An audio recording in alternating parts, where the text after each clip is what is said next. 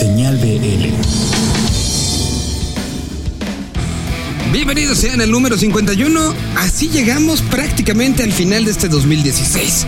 Antes de agradecer todo lo que estuvo musicalmente rodando en el 2016, vamos entonces con las últimas cosas. Tendremos entrevistas sobre un libro que se llama Los 60 años del rock mexicano, volumen 1.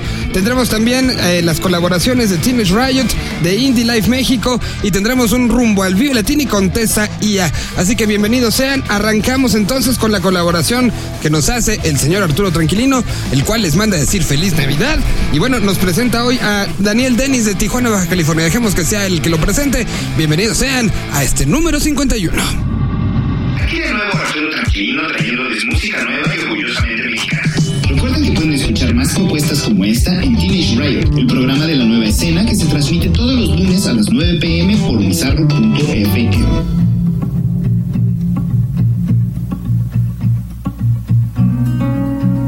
Ahora les presentamos Ciclos, el nuevo track del genial Daniel Dennis, que nos demuestra que solo se necesita un hombre y su guitarra para hacer una gran canción. Otra vez me encuentro en la decisión de quebrantar con todo aquello que no me lleva a un lugar. Sentiré lo difícil que esto pero valdrá la pena al entender que se siente renacer.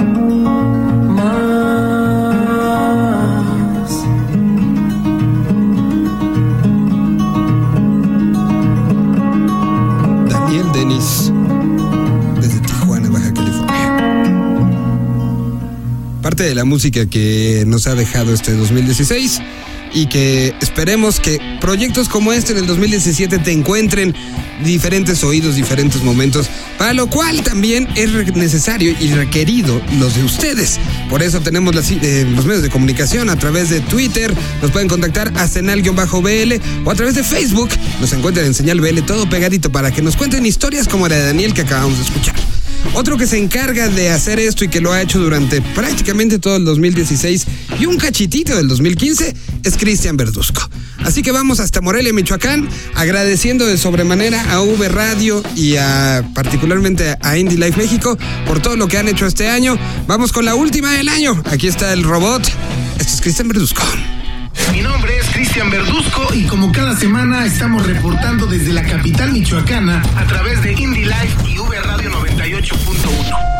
Finalmente llegamos al último del año, pero no por eso el menos importante. En esta ocasión les traemos nuestro regalo navideño para todos ustedes. Música fresca recién salida del horno. Ellos son Lancaster. Este joven proyecto está integrado por Osvaldo en la voz y la guitarra, Kevin en el bajo, así como Mauricio en los teclados y Omar en la batería. Lancaster es una banda del norte de la Ciudad de México que se fundó en 2013, pero hace muy poco estrenaron su más reciente sencillo, Sugar Cube, un track lleno de post-punk y shoegaze que te mantendrá en una atmósfera muy a la Joy Division o Motorama. Su debut discográfico fue con el EP titulado Primary Feelings, que consta de cinco magníficos tracks que te transportarán a un pub británico de los 80s. Para escuchar toda la discografía de la banda, solo hay que ingresar a su cuenta de Bandcamp, donde los encuentran como Lancaster con doble L, o bien ingresar a indylife.mx, donde encontrarán este y otros proyectos emergentes que sonaron durante este 2016 y no puedes dejar de escuchar. Por parte de todo el equipo de Indie Life, les deseamos felices fiestas y que el 2017 esté lleno de mucha buena música. Hasta el próximo año.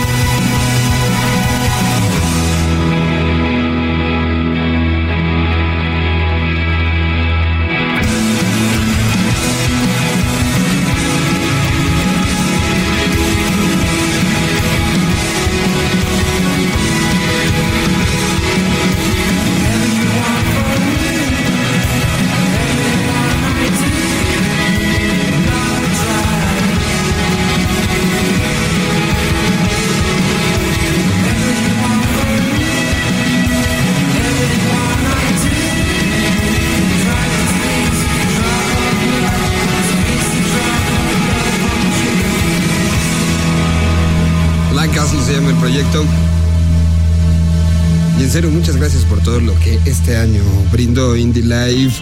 Ahora vamos con un rumbo al BL. No nos olvidamos que estamos ya en la recta. A partir de enero tendremos mucho trabajo al respecto, pero por lo pronto en este cierre del 2016 nos despedimos con una de las bandas que se agregó en este último momento. Estamos hablando de Tessa Ia un proyecto de una chica que ha empezado a hacer una combinación jazz pop bien interesante y mejor dejemos que sea ella quien nos platica cómo llega a este festival, cómo llega y qué experiencias previas tenía en el Vive Latino y bueno, pues así le damos la bienvenida a la al cartel y a todo lo que significa este rumbo al BL, así que rumbo al Vive Latino 2017, aquí está Tessa Iam. Señal. Hola, yo soy Tesaía y mi proyecto se llama Correspondencia. Es un disco que empecé a escribir a partir de poesía. Yo escribía poemas y pues poco a poco empecé a, a meterles melodía y a musicalizarlos y enos aquí con correspondencia. En mi set, en, en, en, mi escenario no pueden faltar unas lucecitas de estrellitas. Estaremos ensayando muchísimo, obviamente, antes de, del show de, del Vive, pero al mismo tiempo pues espero irme a hacer una pequeña gira para pues también estar tocando correspondencia fuera de la Ciudad de México y, que mucha gente lo pueda escuchar y puedan venir a cantar. A mí me encantaría ver a Justice o a los Babasónicos, la verdad es que, o a los, a los fabulosos Cadillacs también. no sé, hay varias bandas ahí que me encantaría ir a ver, pero sobre todo creo que Justice, Justice me gusta. Pues muchísimas gracias. Eh, espero que, puedan venir a, a, verme, a cantar correspondencia conmigo y que nos conectemos y sea increíble. Eh, mis redes sociales son Tessa, Tessa siempre con doble S. Eh, mi Twitter es Tessa-IA. Mi Instagram es Tesaurus Rex, que es la red que más uso y ahí siempre estoy subiendo actualizaciones de dónde estaré tocando y qué estaré haciendo pronto. Eh, y mi Facebook es Tesaía Oficial. Eh, espero verlos ahí en el Vive Latino. Un gran saludo a Señal BL. No quiero rima, ni verso, ni prosa. No quiero cualquier cosa. Sueño me pinte la tinta en tus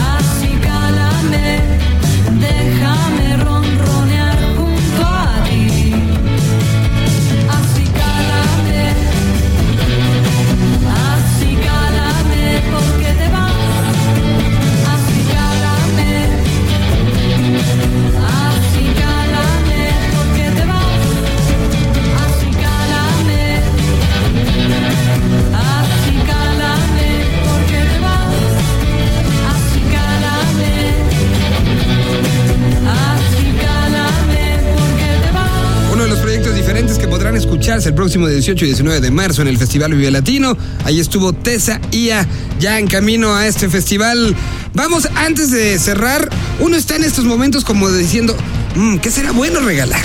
Estoy con este asunto del el intercambio y, y aquí está una gran opción. Platicamos con Rafa González, mejor conocido como el señor González, parte en su momento de botellita de Jerez, parte también, bueno, tuvo una carrera como solista con el señor González y los cuates de la chamba y es la segunda vez que presenta un libro.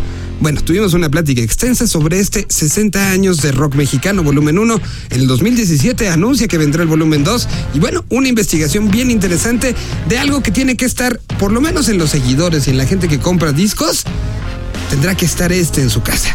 Así que los dejamos con esta plática. Esto es este bonito libro, esta bonita investigación y esto que, pues una de las cosas que nos hace falta de repente es saber de dónde venimos para saber a dónde vamos. Así que aquí les presentamos esta plática con el señor González y sus 60 años del rock mexicano, volumen 1. Señal. PL. Primero que nada, soy músico, un músico que le gusta escribir y, Y que escribe muy bien. Gracias. Y bueno, he tenido la fortuna de ahorita estar ya sacando un segundo libro y viene un tercero porque son dos volúmenes. Y este, pues ha, ha sido, no sé, o sea, si me hubiese propuesto dedicarme a escribir, no sé qué, cuál hubiese sido la historia, si hubiera tenido que batallar más o no. Ahorita, de alguna forma, estoy haciendo una especie como de libro de historia, pero me inspiro y me baso en, en hechos reales, ¿no? El origen de este libro fue realmente que me buscó la editorial para.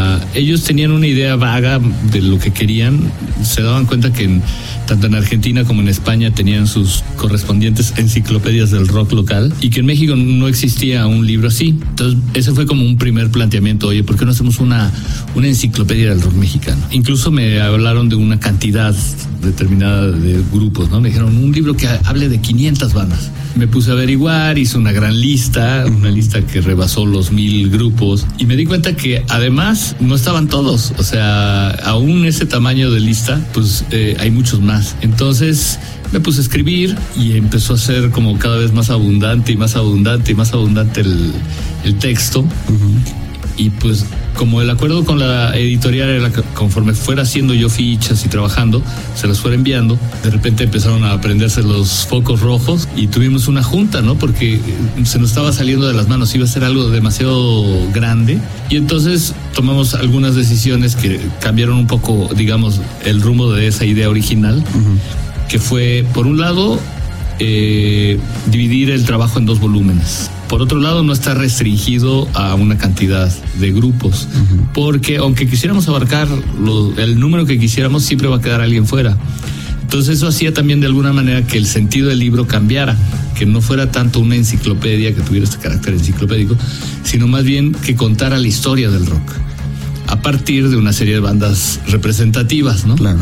En estas bandas representativas, por supuesto que están los importantes, pero también cuento historias de bandas que, que a lo mejor fueron efímeras o que no sacaron discos o que fueron bandas seminales, ¿no? Que, que este, de, de esas bandas salieron personajes, ¿no? Interesantes. Y eso, esas bandas, aún no siendo así famosas o exitosas comercialmente y demás, son bandas que también están contando la historia del rock mexicano. El rock responde a su momento y su momento es toda la situación económica, política, social está influyendo en esa historia, por lo cual la historia del rock mexicano es una historia singular, es no se parece a la de ninguna otra parte. Tengo la conciencia de que de que es como un punto de partida este libro porque es humanamente imposible abarcar todo.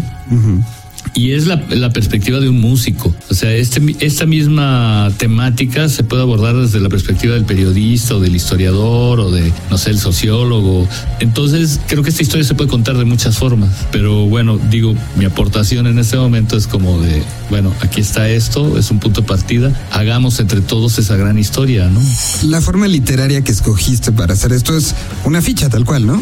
Sí, mira, a mí me gusta verlo, pero sé que a lo mejor no es tan sencillo de verlo así. El libro como una, un- una gran crónica. La crónica te da el chance de acudir a una serie de recursos formales. O sea, puedes meter entrevista, puedes meter este eh, desde una cuestión anecdótica, etcétera. Entonces, eh, cuando hablé con los de la editorial, me dijeron, "Da- danos un esquema de cómo estás pensando que vas a hacer el libro. Y Le dije, eso, ¿no? La, la historia se va a contar de, de dos maneras. Una general, que voy a ir planteando yo al principio de cada década, como si cada década fuera un gran capítulo. Y están las fichas individuales donde, entre otros datos duros, va a haber una historia de cada grupo. Entonces se cuentan historias individuales y la historia en general y es- son como dos perspectivas de ir contando esta historia. Y si tú lo lees de principio a fin, todo va encajando. Todo te vas dando cuenta que esa historia se va armando y todo va teniendo una relación de una cosa tras otra, ¿no? Hay esos eslabones perdidos que pensaba que existían, no es cierto, aparecen, ¿no? Empiezan todas las interconexiones. Oye, ¿y ¿trabajaste algo paralelo, digamos, por ejemplo, en Spotify, de que exista una lista donde estén incluidos? Eh, Por supuesto que consulté todo lo que pude encontrar de música. O sea, no escribía una ficha si no escuchaba la música. Ok.